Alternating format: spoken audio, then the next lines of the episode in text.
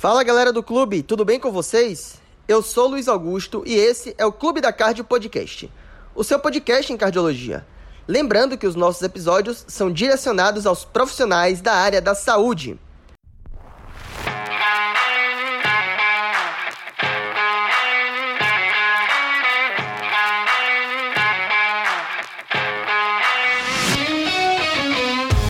Galera, episódio de hoje feito para resumir e trazer para vocês os principais estudos publicados de cardiologia no mês de novembro.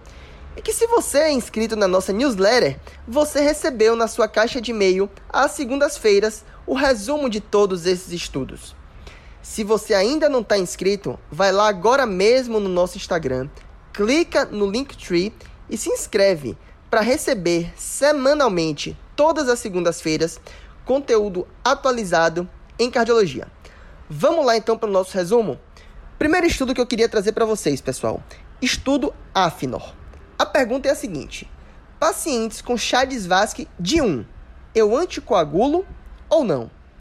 Sabemos que as diretrizes de fibrilação atrial são categóricas em indicar a anticoagulação nos pacientes com chá de Svasc de pelo menos 2. No entanto, naqueles pacientes com chá de Svasc de 1, a recomendação atual é de individualizar a prescrição, visto que o benefício da prevenção de eventos isquêmicos é mais incerto na população quando contrabalanceado pelo risco de sangramento. Então, o estudo AFNOR, que foi um estudo de corte prospectiva, foi desenhado para responder a seguinte pergunta: Existe benefício em anticoagularmos pacientes com Svasc de 1 e aí excluindo o fator gênero feminino? Como você já esperava, pacientes com estenose mitral ou prótese mecânica foram excluídos desse estudo. Então, pessoal, 34.460 pacientes foram incluídos na coorte. A incidência de AVC isquêmico foi de 0,51 por 100 pacientes ano entre aqueles que usaram NOAC e 1,05 para os pacientes que não utilizaram. Um hazard ratio aí de 0,47, um intervalo de confiança de 0,39 a 0,57. A taxa de sangramento intracraniano foi de 0,28 por 100 pacientes ano entre aqueles que usaram DOAC e 0,19 entre aqueles que não usaram, um hazard ratio de 1,23 com intervalo de confiança de 0,88 a 1,72. O desfecho combinado de AVC isquêmico, sangramento maior e mortalidade foi menor naqueles que usaram NOAC, com hazard ratio de 0,57. Um risco menor aí, então, portanto, de 43% dos pacientes anticoagulados em apresentarem algum evento do desfecho composto. Conclusão: no estudo AFNOR, houve benefício da anticoagulação com NOAC em pacientes com chá de de 1, excluindo-se o fator gênero feminino. Embora a natureza não randomizada do estudo provavelmente não o torne capaz de mudar as diretrizes que temos atualmente, sem dúvida é um estudo que serve de estímulo para realizarmos anticoagulação em pacientes com fibrilação atrial e um risco intermediário de eventos isquêmicos, após, claro, individualização e discussão com o paciente. Segundo estudo que eu queria trazer para vocês, pessoal, o estudo PRECAT. A pergunta aqui é a seguinte: vale a pena manter o LDL de jovens saudáveis abaixo de 70 a gente sabe aí que a corrida na busca das melhores estratégias na prevenção primária, ela não para. O estudo Precat, ele ainda está sendo realizado para responder a seguinte pergunta: Em população de adultos com idade de 20 a 39 anos, sem doença cardiovascular conhecida, será que vale a pena eu manter os níveis de LDL abaixo de 70 a pressão sistólica menor do que 120 milímetros de mercúrio e a hemoglobina glicada abaixo de 6,5, os pacientes nesse estudo estão sendo orientados a realizar mudanças no estilo de vida, atividade física, alimentação? E caso essas mudanças no estilo de vida sejam ineficazes, eles estão sendo é, estão recebendo medicações para tratar essas condições. O desfecho primário avaliado será a carga aterosclerótica, mensurada a partir da alteração do volume de placas ateroscleróticas calculado por ultrassonografia 3D entre o início do estudo e cinco anos após a randomização. Fica a pergunta: será que teremos mudanças nas indicações de estatina nos próximos anos? Estudo, pessoal, a TTR-ACT.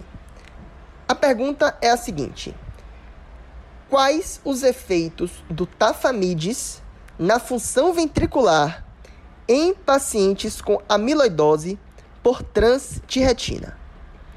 A gente sabe que quando comparado a placebo, o tafamidis mostrou aumentar a sobrevida em pacientes com amiloidose cardíaca por trânsito de retina. Entretanto, seu efeito na função cardíaca ainda não foi completamente elucidado. Então foi realizada uma análise pós-hoc do estudo ATTR-ACT, que comparou tafamidis versus placebo em população com amiloidose por trânsito de retina e que esse estudo buscou avaliar o efeito do tafamidis na fração de ejeção, no strain global longitudinal, no stroke volume e na relação E-linha, um parâmetro utilizado aí para mensurarmos de forma mais objetiva o perfil de relaxamento do ventrículo esquerdo. 436 pacientes foram avaliados, pessoal. Desses, 50,5% tinham fração de ejeção preservada. 27,3% tinham fração de ejeção levemente reduzida e 22,2% fração de ejeção reduzida. Ao longo de 30 meses, os pacientes que utilizaram tafamides 80mg tiveram melhora nos seguintes parâmetros ecocardiográficos em comparação ao placebo stroke volume, strain global longitudinal, E' septal e E' lateral. Observem vocês que metade dos pacientes da coorte tinham fração de ejeção reduzida ou levemente reduzida, mostrando aí que a amiloidose ATTR deve ser considerada independentemente da fração de ejeção dos pacientes. E que tafamidis 80mg esteve associado à melhora de parâmetros, tanto da função sistólica quanto da função diastólica. Estudo PROTECT, pessoal. Qual o impacto de dosarmos troponina ultrassensível ao invés da troponina convencional nos desfechos de pacientes com tromboembolismo pulmonar. Então a gente sabe que a dosagem de troponina ultrassensível aumenta a probabilidade de resultados positivos em comparação à troponina convencional. No entanto, é incerto se um resultado de troponina ultrassensível nos pacientes com TEP melhora a minha estratificação de risco. Então, uma análise pós-hoc da coorte do estudo PROTECT, com 834 pacientes diagnosticados com TEP e hemodinamicamente estáveis, buscou avaliar a relação entre troponina ultrassensível positiva e instabilidade hemodinâmica, recorrência de TEP ou mortalidade em 30 dias. Do total de pacientes, 16,7% tiveram a troponina convencional positiva e 31,7% a troponina ultrassensível, como era de se esperar. Mais pacientes positivaram troponina ultrassensível. Durante o segmento, pessoal, 62 pacientes evoluíram com alguma complicação do desfecho primário. Apenas a positivação da troponina convencional esteve associada a piores desfechos, analisados aí de forma binária, sem levar em consideração o valor de troponina. Então, troponina positiva ou negativa. Dos 78 pacientes classificados como baixo risco pela dosagem de troponina convencional, mas não pela dosagem de troponina ultrassensível, nenhum apresentou complicação. Então, desse modo, pessoal, com base nesse estudo, parece razoável dosarmos troponina convencional nos pacientes com TEP, visto que os kits ultrassensíveis não parecem agregar valor na estratificação de risco e predição de desfechos clínicos. Próximo estudo, pessoal. A bola, das, a bola da vez sobre os benefícios do ISGLT2 é o seu uso nos pacientes com insuficiência cardíaca relacionada a tratamento do câncer. Um estudo retrospectivo incluiu pacientes em tratamento otimizado de diabetes tipo 2 e insuficiência cardíaca após terapia de câncer cardiotóxica. O objetivo foi investigar, dentro desse grupo, qual o impacto do uso de ISGLT2 nas taxas de internação por insuficiência cardíaca e mortalidade em dois anos, que foi o desfecho primário. O desfecho secundário foi o composto de hospitalização ou ida à emergência, fibrilação atrial ou flutter, disfunção renal aguda ou necessidade de terapia renal substitutiva. Então, 6.988 pacientes foram incluídos no estudo, pessoal. Desses, 654 estavam em uso de ISGLT2 e 6.334 não estavam. Após serem pareados de modo a equiparar as características clínicas no baseline, 1.280 pacientes foram incluídos, 640 em cada grupo. Com relação ao desfecho primário, houve redução no risco de hospitalização em 50% e no risco de mortalidade em 70%. No desfecho secundário, o uso de ISGLT2 também esteve associado a menor risco de fibrilação atrial ou flutter, hospitalização ou ida à emergência, lesão renal aguda e necessidade de terapia renal substitutiva. Então a gente já sabe, pessoal, que os inibidores de SGLT2 estão muito bem consolidados em diversos cenários clínicos, como insuficiência cardíaca, diabetes tipo 2, doença renal crônica. E também era de se esperar, portanto, que o benefício dessa classe de medicações se estendesse à população dos pacientes com insuficiência cardíaca secundária à cardiotoxicidade, como mostrou esse estudo retrospectivo que nós acabamos de comentar. Fica a pergunta para vocês: qual vai ser a nova fronteira dos inibidores de SGLT2? E para finalizar, pessoal, a gente não poderia deixar de trazer esse estudo que foi publicado em novembro, mas que talvez seja o estudo mais importante do ano, que além de aparecer na nossa newsletter, já apareceu também aqui no nosso podcast.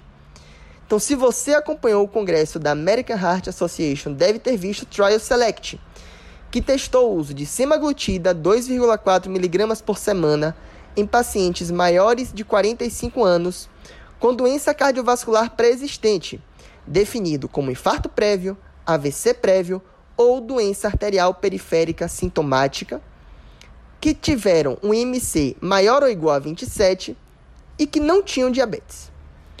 O desfecho primário avaliado foi o composto de morte por causas cardiovasculares, IAM não fatal ou acidente vascular encefálico não fatal, em uma análise baseada no tempo até o primeiro evento. 17 mil pacientes incluídos, pessoal. 8.800 no grupo da semaglutida e outros 8.800 pacientes no grupo placebo. O tempo médio do uso de semaglutida ou placebo foi de 34 meses e o tempo médio de segmento de 39 meses. Eventos do desfecho primário ocorreram em 6,5% do grupo da semaglutida e 8% do grupo placebo. Isso nos dá uma redução do risco relativo de cerca de 20%. E o NNT, número necessário para tratar, de 67 pacientes.